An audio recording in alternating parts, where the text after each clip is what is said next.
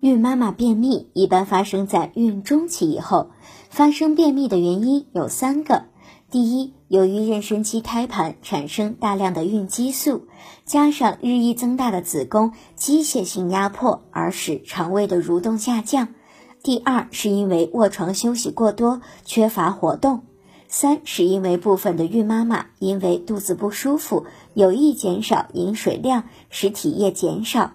针对孕妈妈有便秘的情况，可以选择坚持饮食三不的原则，以此来改善孕期便秘的现象。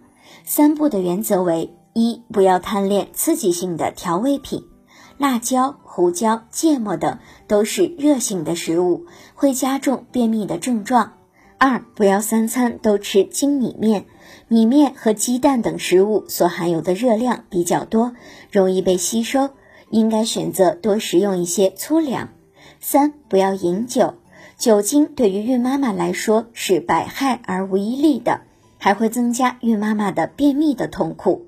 如果孕妈妈坚持以上三步的原则，那么便秘的情况就会很快得到改善。